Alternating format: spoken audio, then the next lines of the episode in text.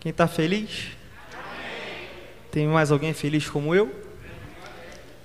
Glória a Deus. Estou feliz, um por, por estar na casa de Deus, a minha casa espiritual, minha igreja, com os meus pastores, e também por, pela oportunidade de servir a Deus e a sua igreja. O inimigo já está querendo me envergonhar aqui. Ah, qual é foi? Queria agradecer aos meus pastores pela confiança, pastor Manuel, pastor Fábio, pastora Elisângela, irmã Esther, essa casa que eu sou muito abençoado. Abra sua Bíblia, por favor, em Lucas capítulo 7. Lucas capítulo 7, versículo 11. Lucas capítulo 7, versículo 11.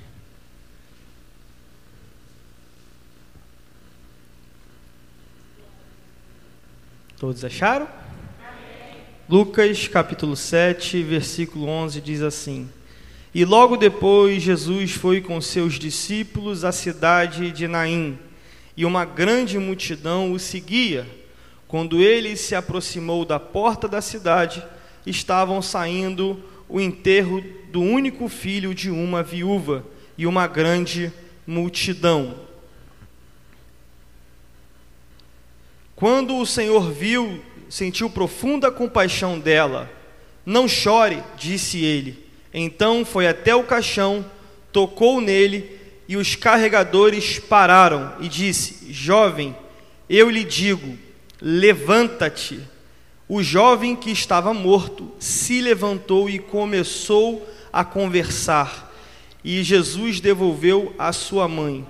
Grande temor tomou conta da multidão que louvava a Deus, dizendo: Um profeta poderoso se levantou entre nós, e hoje Deus visitou o seu povo. Glória a Deus. Eu queria dividir com os irmãos essa passagem e umas outras duas passagens que Deus colocou no meu coração hoje à tarde, eu tirei um dia off.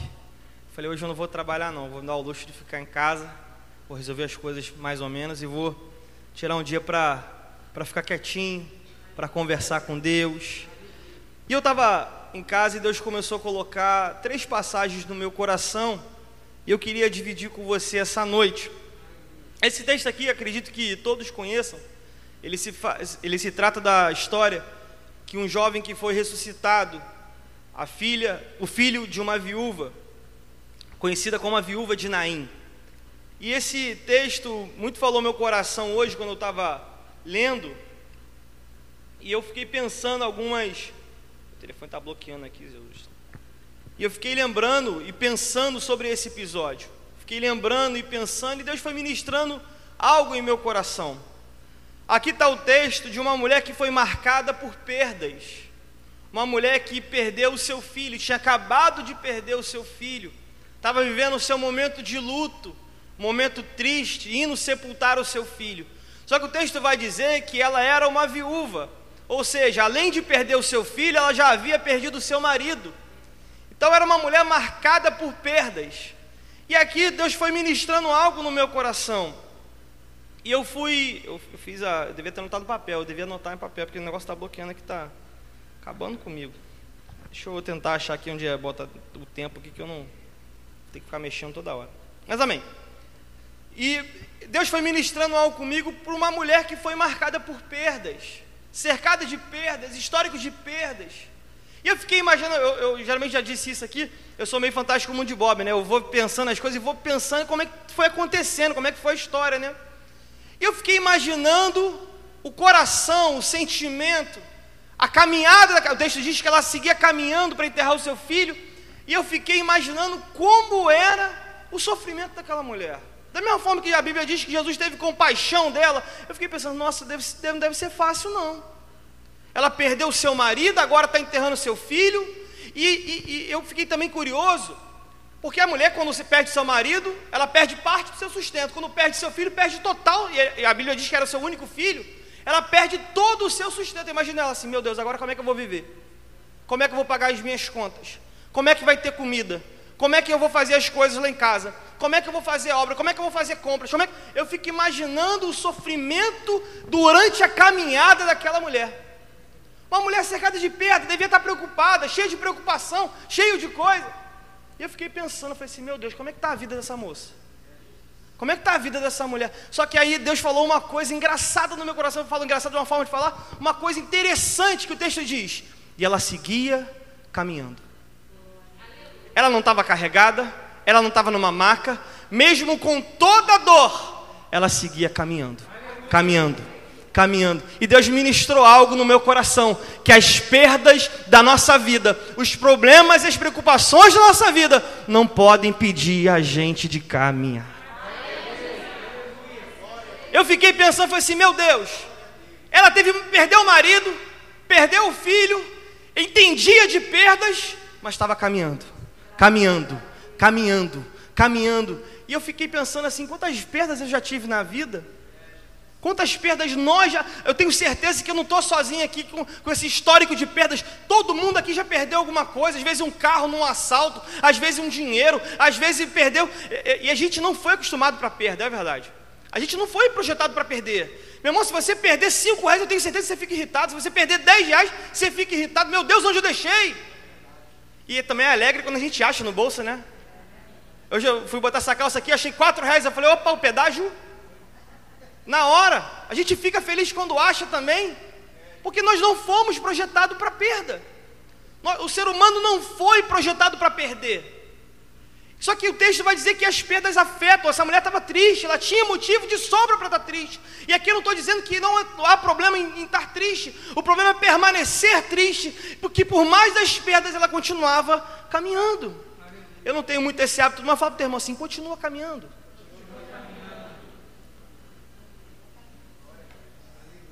Ela me ensinou essa lição aqui. E eu vou dividir outra aqui com vocês. Eu queria que você abrisse agora em Lucas 8, 43. Também um texto bastante conhecido.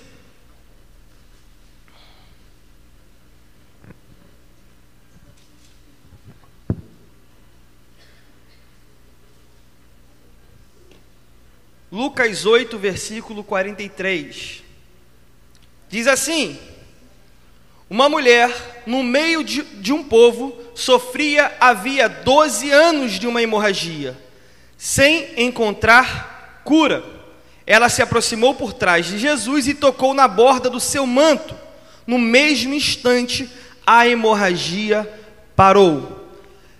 Quem tocou em mim? perguntou Jesus. Todos negaram, e Pedro disse: Mestre, a multidão toda te aperta em volta do Senhor. Jesus, no entanto, disse: Alguém certamente tocou em mim, pois senti que de mim saiu poder. Esse texto também é bastante conhecido. Esse texto é bastante conhecido, você conhece bem a história de uma mulher que havia 12 anos passando por um procedimento, uma hemorragia. E quem aqui já teve algum tipo de hemorragia, Sabe o desgaste que é? Eu me lembro da época que minha mãe teve mioma e minha mãe teve uma hemorragia constante. Minha mãe ficou pálida, cansada, fraca, de repouso, tendo que fazer diversos processos de, de exame. E eu lembro que minha mãe ficava muito cansada. Então, essa mulher aqui, ela estava cansada. 12 anos com uma enfermidade. Cansada, debilitada, fraca, já tinha talvez desanimado em alguns momentos, que a Bíblia diz que ela gastou tudo que tinha, todos, tudo que ela podia fazer, ela fez, tudo que ela podia recorrer, ela recorreu. E o texto vai dizer que ela já tinha feito de tudo até o momento de ela se encontrar com Jesus. E ali Deus falou algo interessante também no meu coração. Que tudo que ela podia fazer, ela fez. E eu aprendi que em certo momento a gente tem que fazer a nossa parte. Às vezes a gente tem mania de transferir para Deus algumas coisas que a gente que tem que fazer. E ela fez tudo o que era a sua forma de fazer, a sua tarefa, ela fez. Foi no médico, fez exame, fez isso, fez aquilo, gastou dinheiro, investiu, não deu jeito. Só que o texto diz que ela sabia que Jesus ia passar.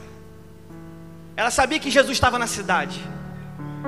ela sabia que Jesus curava, ela sabia que Jesus fazia. Só que o que me chama a atenção, além disso, não é só isso. O texto diz no versículo 45: Pedro disse: Mestre, a multidão te aperta. Só que Deus falou algo no meu coração que ela tinha, ela teve que vencer os médicos, ela teve que gastar recursos, mas ela era fraca, cansada, mas ela ainda tinha uma multidão para vencer. A multidão cercava Jesus. Então, além de todos os desafios que ela tinha, ela ainda tinha que vencer uma multidão. Tentar chegar, passar por um, passar por outro. Imagina uma pessoa debilitada fazer isso. Passar por um, se agachar, levantar, passar, romper. Ainda tinha, ainda tinha que vencer uma multidão. Só que eu estava pensando em casa, Deus falou um negócio no meu coração. Eu fico imaginando multidão. Multidão não é 50 pessoas, multidão não é 100 pessoas. Eu estou imaginando milhares de pessoas. 3 mil pessoas, sei lá, 4, 5 mil pessoas cercando Jesus, falando alto, gritando, clamando, cantando. Só que dessas 3 mil pessoas, dessas 5 mil pessoas, estou fazendo uma, uma, uma, um comparativo, quer dizer um número exato. Quantas ali de fato precisavam de milagre? Será que todos precisavam de milagre? Não. Será que todos ali foram para ver Jesus? Não. Eu imaginei que tinha alguns curiosos ali no meio também. Tem gente que às vezes não quer nada, só quer, só quer saber o que está acontecendo. Eu fico imaginando, lembrei de uma historinha que, que às vezes acontece uma coisa extraordinária. Um caminhão tombou, a carreta virou na BR. Aí está lá o bombeiro, polícia, polícia rodoviária e o curioso. Geralmente tem um curioso. O cara tá lá.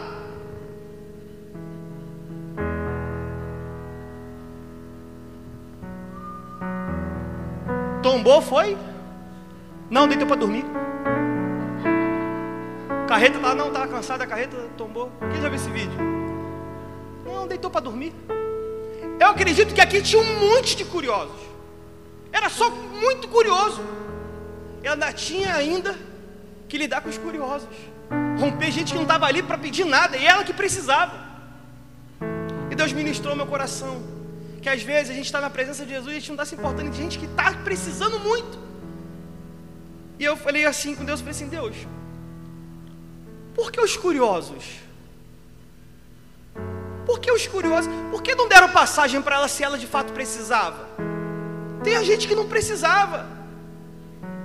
Tinha gente que ali que estava ali só para ocupar espaço, só para fazer volume. Porque Jesus era famoso. Porque Jesus estava sendo conhecido, reconhecido. E eu fiquei pensando na luta daquela mulher precisando e gente que não estava precisando. Às vezes, a gente está ocupando espaço de uma pessoa que quer um milagre. Às vezes a gente está ocupando espaço de uma pessoa que precisa da resposta. Às vezes a gente está precisando na vaga de uma pessoa que realmente mais, precisa mais que a gente. Só que algo que Deus ministrou no meu coração foi o comportamento daquela mulher, porque tem gente que tem pessoas daquela multidão que contou o testemunho dela, mas às vezes Deus quer que a gente conte o nosso testemunho, que ao invés da multidão, a gente viva o milagre. E Deus falou no meu coração, Felipe, você, será que você é a multidão? Ou será que você é a pessoa que está de fato buscando um milagre? E Deus falou no meu coração: Ei, eu, você precisa de um, de um milagre, você não precisa mais contar a história dos outros, mas o testemunho dos outros. Conta o seu, das coisas que Deus está fazendo, das coisas que Deus está fazendo, das coisas que Deus vai fazer. E eu falei para Deus: Eu não quero mais ser multidão, eu quero contar o meu milagre, a minha história. Nós vamos contar a nossa história, o nosso milagre, a nossa mudança. E assim ela conclui, passa pela multidão, vive o milagre, se encontra com Jesus. E ali a história você conhece. E eu queria agora pular para João 9.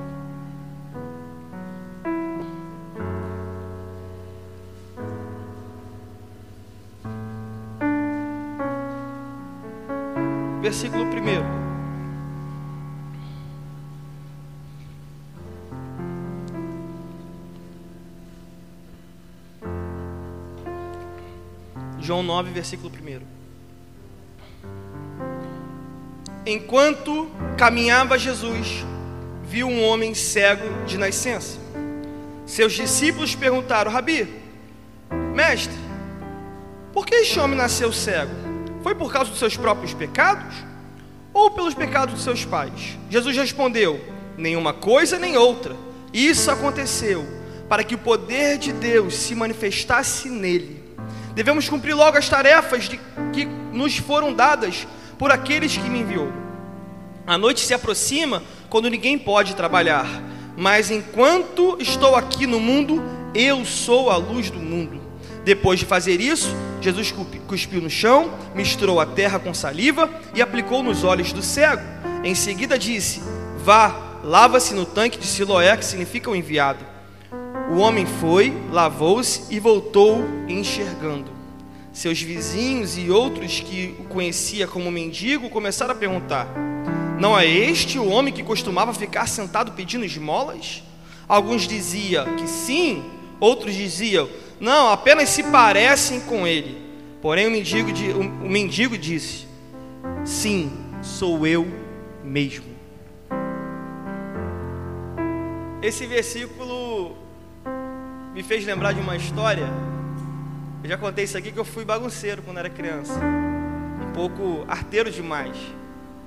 E uma vez, na hora que eu li esse versículo, Deus me trouxe a memória de uma coisa. Eu me lembro uma vez que, passado alguns anos da minha época de período escolar, eu estava indo trabalhar no, no, no centro de Jacarepaguá, indo para o centro do Rio. E eu estava todo arrumadinho, socialzinho, pastora. Bonitinho, de gravatinha, indo trabalhar. Aí uma professora minha, uma inspetora, me olhou. Ela, Felipe? Na verdade, o meu nome que me chamavam na escola era de Escórcio, porque sempre tinha outro Felipe. Escórcio? Aí eu, oi dona Ilma, tudo bem? Ela me abraçou. Ela, que bom ver você bem. Aí eu falei assim, poxa, obrigado, dona Ilma. Ela, menina, posso dizer uma coisa para você? Eu falei, pode. Ela, você deu muito trabalho. Você deu, eu dei trabalho também, mas dei trabalho com força. Ela, você deu muito trabalho. Meu Deus, mas que bom ver você bem. Todo mundo dizia que você ia ter um futuro doido. Você ia para as drogas. Você está aí bonito, firme na igreja. E eu lembrei desse versículo. Que às vezes o milagre que Deus faz na nossa vida é tão grande. Tem gente que nem reconhece a gente mais. Quem aqui não teve uma história mudada por Jesus? Que às vezes as pessoas olham assim e falam assim: Não, não é ele, não é possível que seja ele. Aí você fala assim: Sou eu. Jesus me alcançou, a graça, a graça bateu lá em casa, a misericórdia veio sobre mim. E Deus começou a ministrar isso no meu coração. Que às vezes a nossa história muda e as pessoas ficam até com dificuldade de reconhecer se é a gente ou não. Só que o que mais me chamou a atenção, e aqui eu encerro, foi porque aqui nós falamos de três histórias diferentes, de três histórias distintas. Talvez as pessoas nem sequer se conheciam, se não foram os rumores dos milagres. Três necessidades diferentes. Cada um tinha uma deficiência, cada um precisava de uma coisa. Só que tinha uma coisa em comum. E é o que a gente tem pregado sobre a nossa igreja, a nossa igreja tem pregado o tempo todo. Todos tiveram um encontro eram debilidades diferentes, necessidades diferentes, causas diferentes, demandas diferentes, mas uma coisa em comum que era o encontro com Jesus. Independente de qual for a nossa necessidade, independente de qual for o nosso espaço geográfico, você pode morar na rua A, eu posso morar na rua B, você pode comunicar na igreja A, eu posso comunicar na igreja C.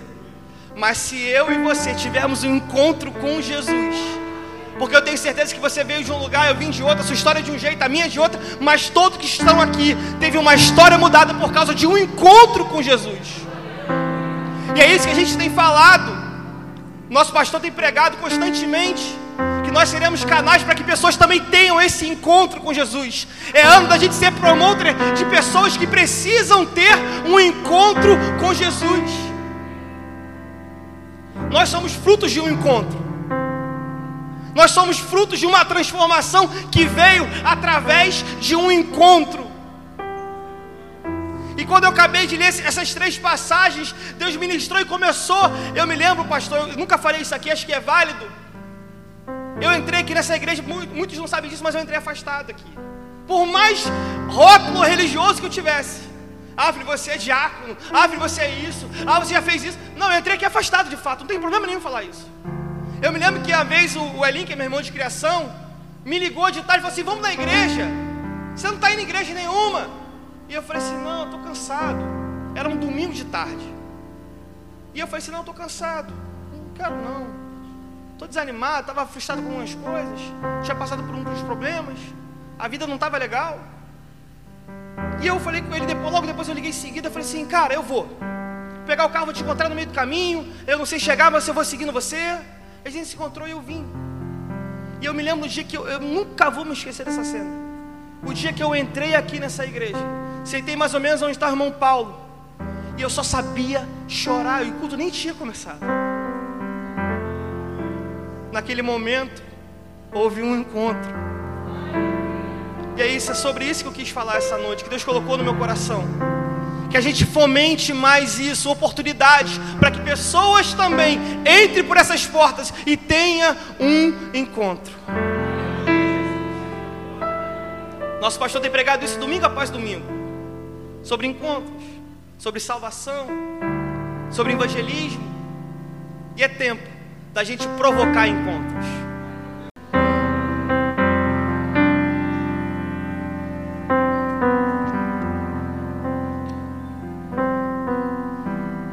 Fazer uma oração se meu pastor me permitisse. Eu quero orar por encontros que vão acontecer nesse lugar. quero orar por vidas, por parentes nossos, incluindo os meus também, que entrarão por esse lugar e que terão novos encontros. Quando eu me firmei aqui na igreja, pastor, quando eu comecei a, a, a congregar aqui, eu cheguei aqui morto espiritualmente. Não tem problema nenhum falar isso por mais palavra que eu conhecesse. E uma vez, agora recente, eu ouvi uma ministração do bispo T.D. Jakes, eu não sei porque eu estou falando isso aqui, e ele conta o testemunho de uma mulher que entrou no, que, que entrou no culto que ele estava pregando, ministrando, e ela disse para ele, bispo, eu sou uma mulher que estava quase morrendo alguns dias atrás. E que se não fosse as suas ministrações, certamente eu teria morrido. As palavras que Deus liberou através do Senhor mudaram a minha vida, salvaram a minha vida. E quando eu ouvi esse testemunho, eu lembrei da nossa igreja. Porque se não fosse as palavras que saíssem desse altar, certamente eu teria morrido. Espiritualmente, certamente eu teria morrido. Eu sou grato à nossa igreja, grato aos meus pastores. E assim como outras pessoas ter, voltarão a ter vida aqui nesse lugar através desses encontros. Eu creio nisso. E esse é o desejo que Deus colocou no meu coração para essa noite. Essa é a minha oração dessa noite. Que nós possamos provocar encontros. Que através da nossa vida Deus use para salvar pessoas, trazer essas pessoas até aqui, para que essas vidas também possam, assim como foi domingo passado, no último domingo na nossa igreja Deus está começando a salvar vidas e vai começar por aqui todos os domingos, todos os dias, porque Deus abriu essas portas para provocar encontros. Essa é a oração que eu queria fazer essa noite. Deus, nós acreditamos, Deus, que o Senhor amou o mundo de tal maneira a ponto de dar o seu, seu único filho, para que todo aquele que nele crê não pereça, mas tenha vida eterna. Nós, Pai, oramos a Ti e pedimos que a nossa igreja cada vez mais seja uma igreja provocada por encontros, uma igreja, Pai, que proporcione encontros, que pessoas cansadas, que almas sedentas, almas caídas, desacreditadas possam encontrar a Tua palavra aqui e encontrar uma expectativa, uma esperança. Oh Deus, nós pedimos assim como um dia me alcançou Assim como um dia aconteceu comigo e o culto nem tinha começado, mas só entrar e sentir a presença que há nesse lugar, pessoas possam ser renovadas, saradas, curadas, transformadas, libertas. Essa é a nossa oração para essa noite, Pai. Que haja salvação culto após culto. Que o teu nome seja glorificado porque sabemos, Pai, que assim nós estaremos cumprindo o nosso propósito aqui na terra, que é ser pescadores de homens. Nós te pedimos, Deus, salva essas pessoas, salva esse bairro. Salva, Pai, esse bairro. Que comece, Pai, pela rua de cima, pela rua de baixo. Começa, Pai, colocar um holofote espiritual lá fora, que as pessoas entendam que aqui há salvação, que aqui há esperança, que aqui há mudança, há expectativa, há uma nova oportunidade.